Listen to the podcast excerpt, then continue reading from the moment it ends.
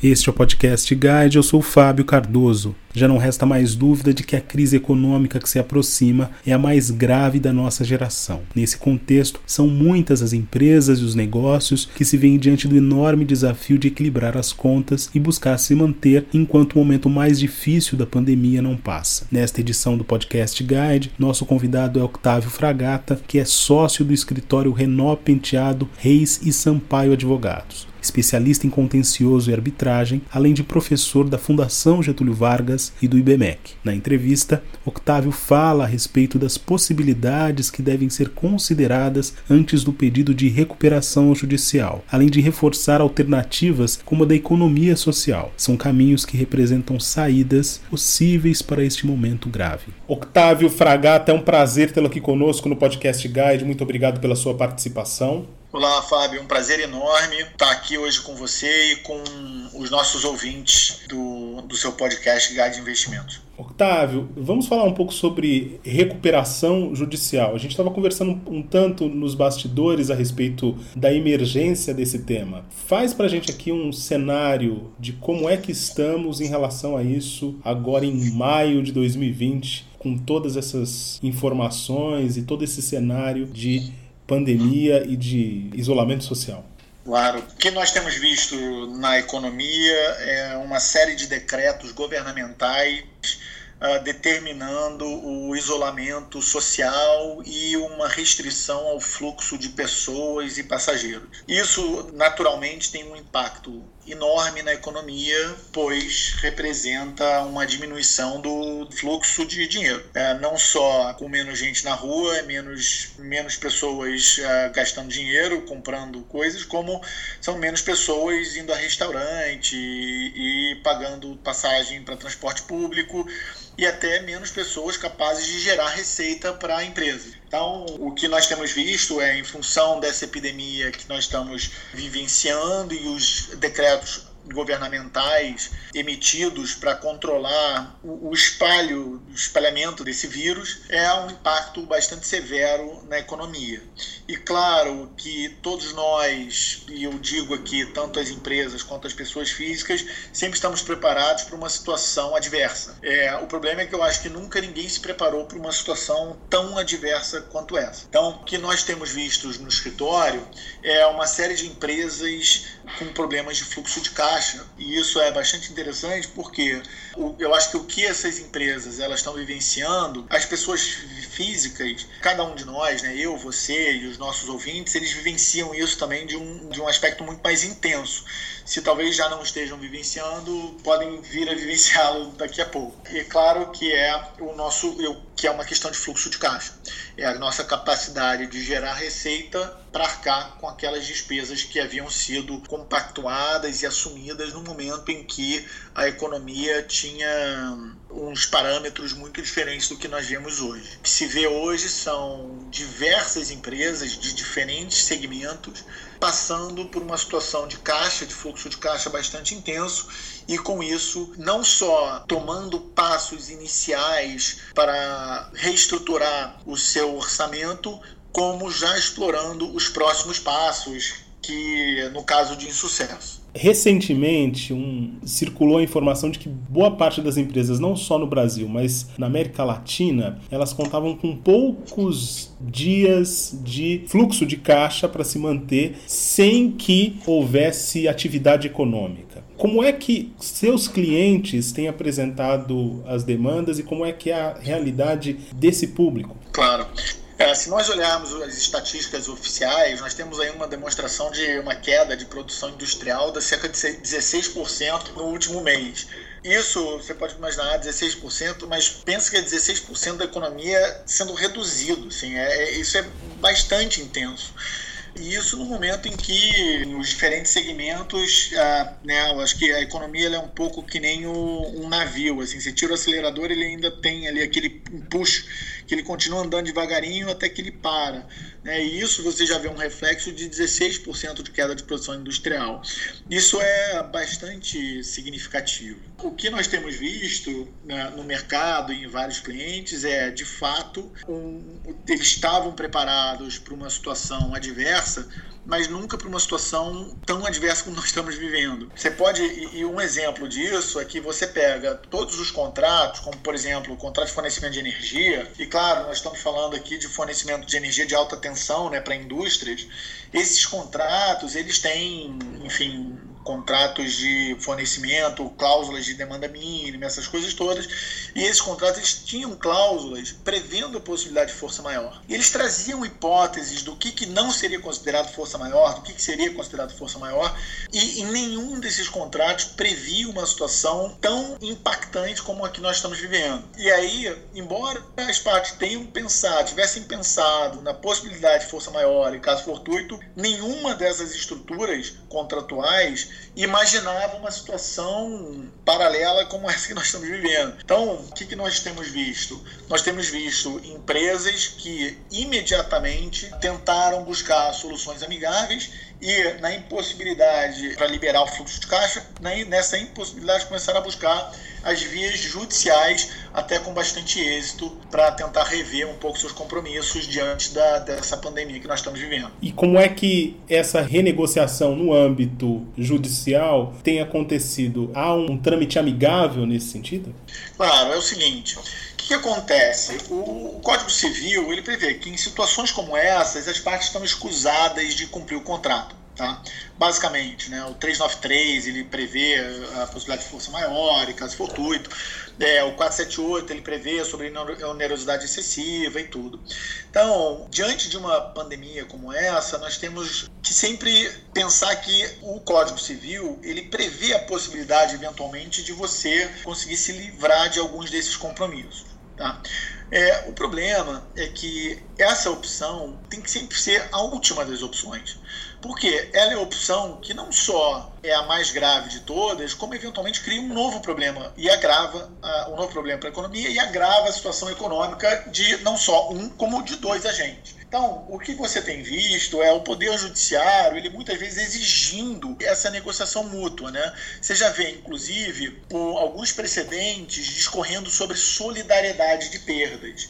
Então, o que, a gente tenta construir quando a gente está caminhando nessa direção é mostrar tudo que a gente já fez, que a gente, cliente, já fez para liberar um pouco desse fluxo de caixa. Então, o que é isso? Então, o primeiro passo que eu acredito que as empresas devem pensar é como que diminui despesas. Né? Então, a redução de despesas tem que ser o passo inicial. Claro que você pode e deve adotar, é, repensar seu orçamento. Então, é um momento agora de você falar: bom, vamos repensar nosso orçamento a custo zero. Então, se a gente fosse começar do zero hoje, o que a gente faria? O que é imprescindível, sabendo o que a gente sabe hoje? E esse é um bom passo para você começar a reestruturar as suas contas. Né? Então, eu acho que o segundo passo depois desse orçamento custo zero é pensar quais são as suas despesas hoje, quais podem ser diminuídas então, locação, você tem uh, despesas com locação, é um momento, você já explorou a possibilidade de diminuir o valor do seu aluguel, na né? impossibilidade que você não pode nem entrar no seu escritório, por exemplo. Quais são os seus, quem são os seus fornecedores? Você tem um fornecedor de energia elétrica, você tem um fornecedor de água, você tem um fornecedor de gás. Como é que são as estruturas desses contratos? Você tem um fornecedor de material e como é que você consegue reestruturar essa relação comercial? Então, o Poder Judiciário ele tem dito muito sobre solidariedade das perdas. E é isso que a gente está fazendo aqui. A gente tem que pensar, bom, eu não posso arcar com uma eventual despesa sozinho. Então vamos tentar aqui começar a rever os nossos, as nossas contas para tentar buscar um equilíbrio. Eu perco um pouquinho aqui e você perde um pouquinho aqui.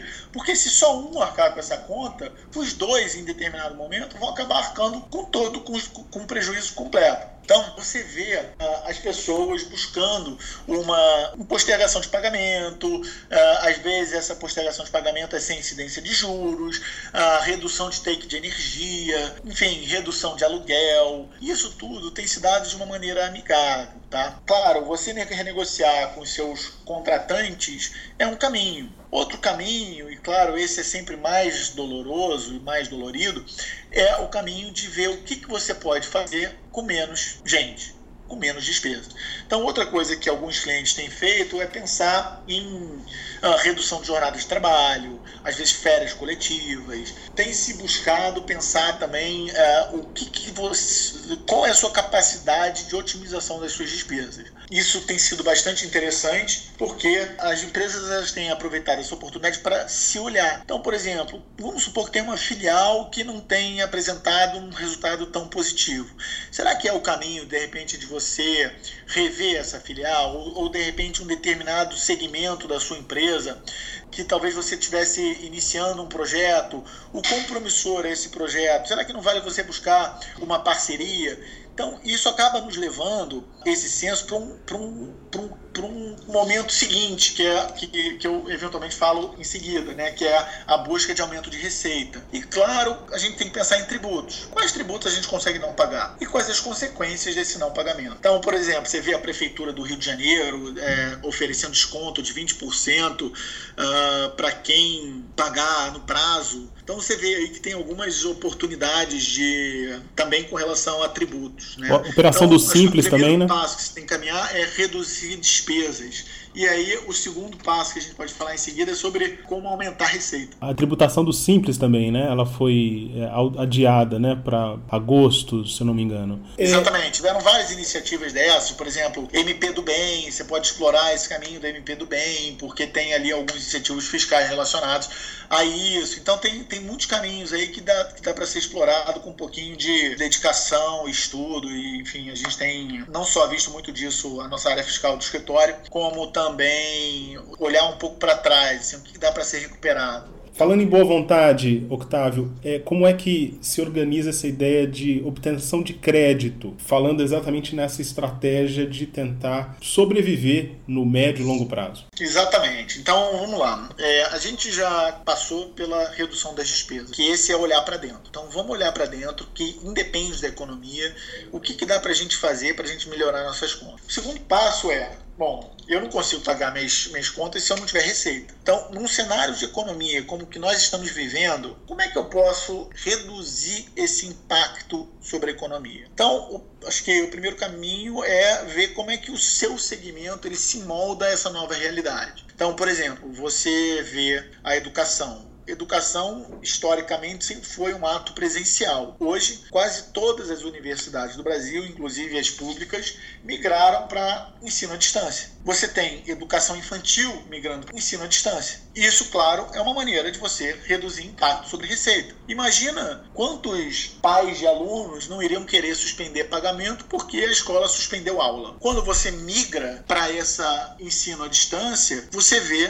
que essa fuga de capital ela deixa de existir. Você mantém a contraprestação do serviço prestado e aí você mantém esse fluxo de caixa. Claro que há um diferente preço porque você não, não tem mais despesas relacionadas à estrutura física. Então você tem redução de conta de luz, redução de conta d'água, você tem redução de compra de almoço, essas coisas todas que têm que ser refletidas. Mas o impacto financeiro que isso tem sobre a sua receita é muito mais reduzido. Tá? Então esse é o primeiro passo.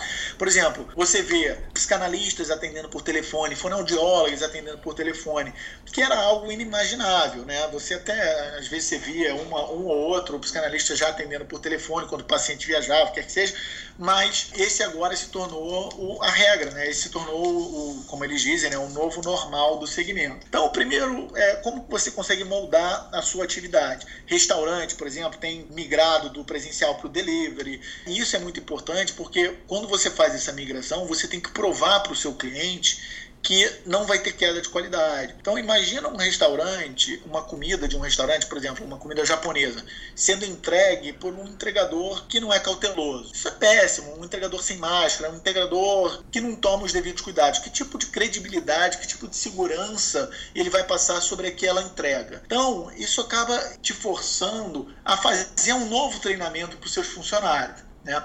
desde a pessoa que atende o telefone para o entregador. E você consegue fazer essa migração sem que seu faturamento sofra uma queda muito substancial ou que pelo menos essa queda ela seja proporcional à redução de despesas que você conseguiu negociar naquela etapa anterior. Fora isso, o que pode ser feito? Então, o que vale a pena você pensar? Olhar para a sua atividade e pensar algumas frentes de capital. Que frentes de capital são essas? Um, que recebíveis você poderia antecipar? Você tem cheque? Clientes seus pagaram cheque? Você consegue antecipar isso a um desconto? Isso te permite sobreviver nesse período de intensa recessão econômica? Quais ativos você poderia reestruturar? Então, por exemplo, tem algumas empresas que têm ativo imóvel próprio. Você poderia fazer um sale and leaseback, né? Então você vende, mas realuga, então você tem aquele fluxo de caixa grande com um aluguel que às vezes você poderia né, renegociar uma carência, alguma coisa. Para restaurante, Existe a possibilidade de economia social? Por exemplo, você vende um produto hoje, mas só entrega pós-pandemia?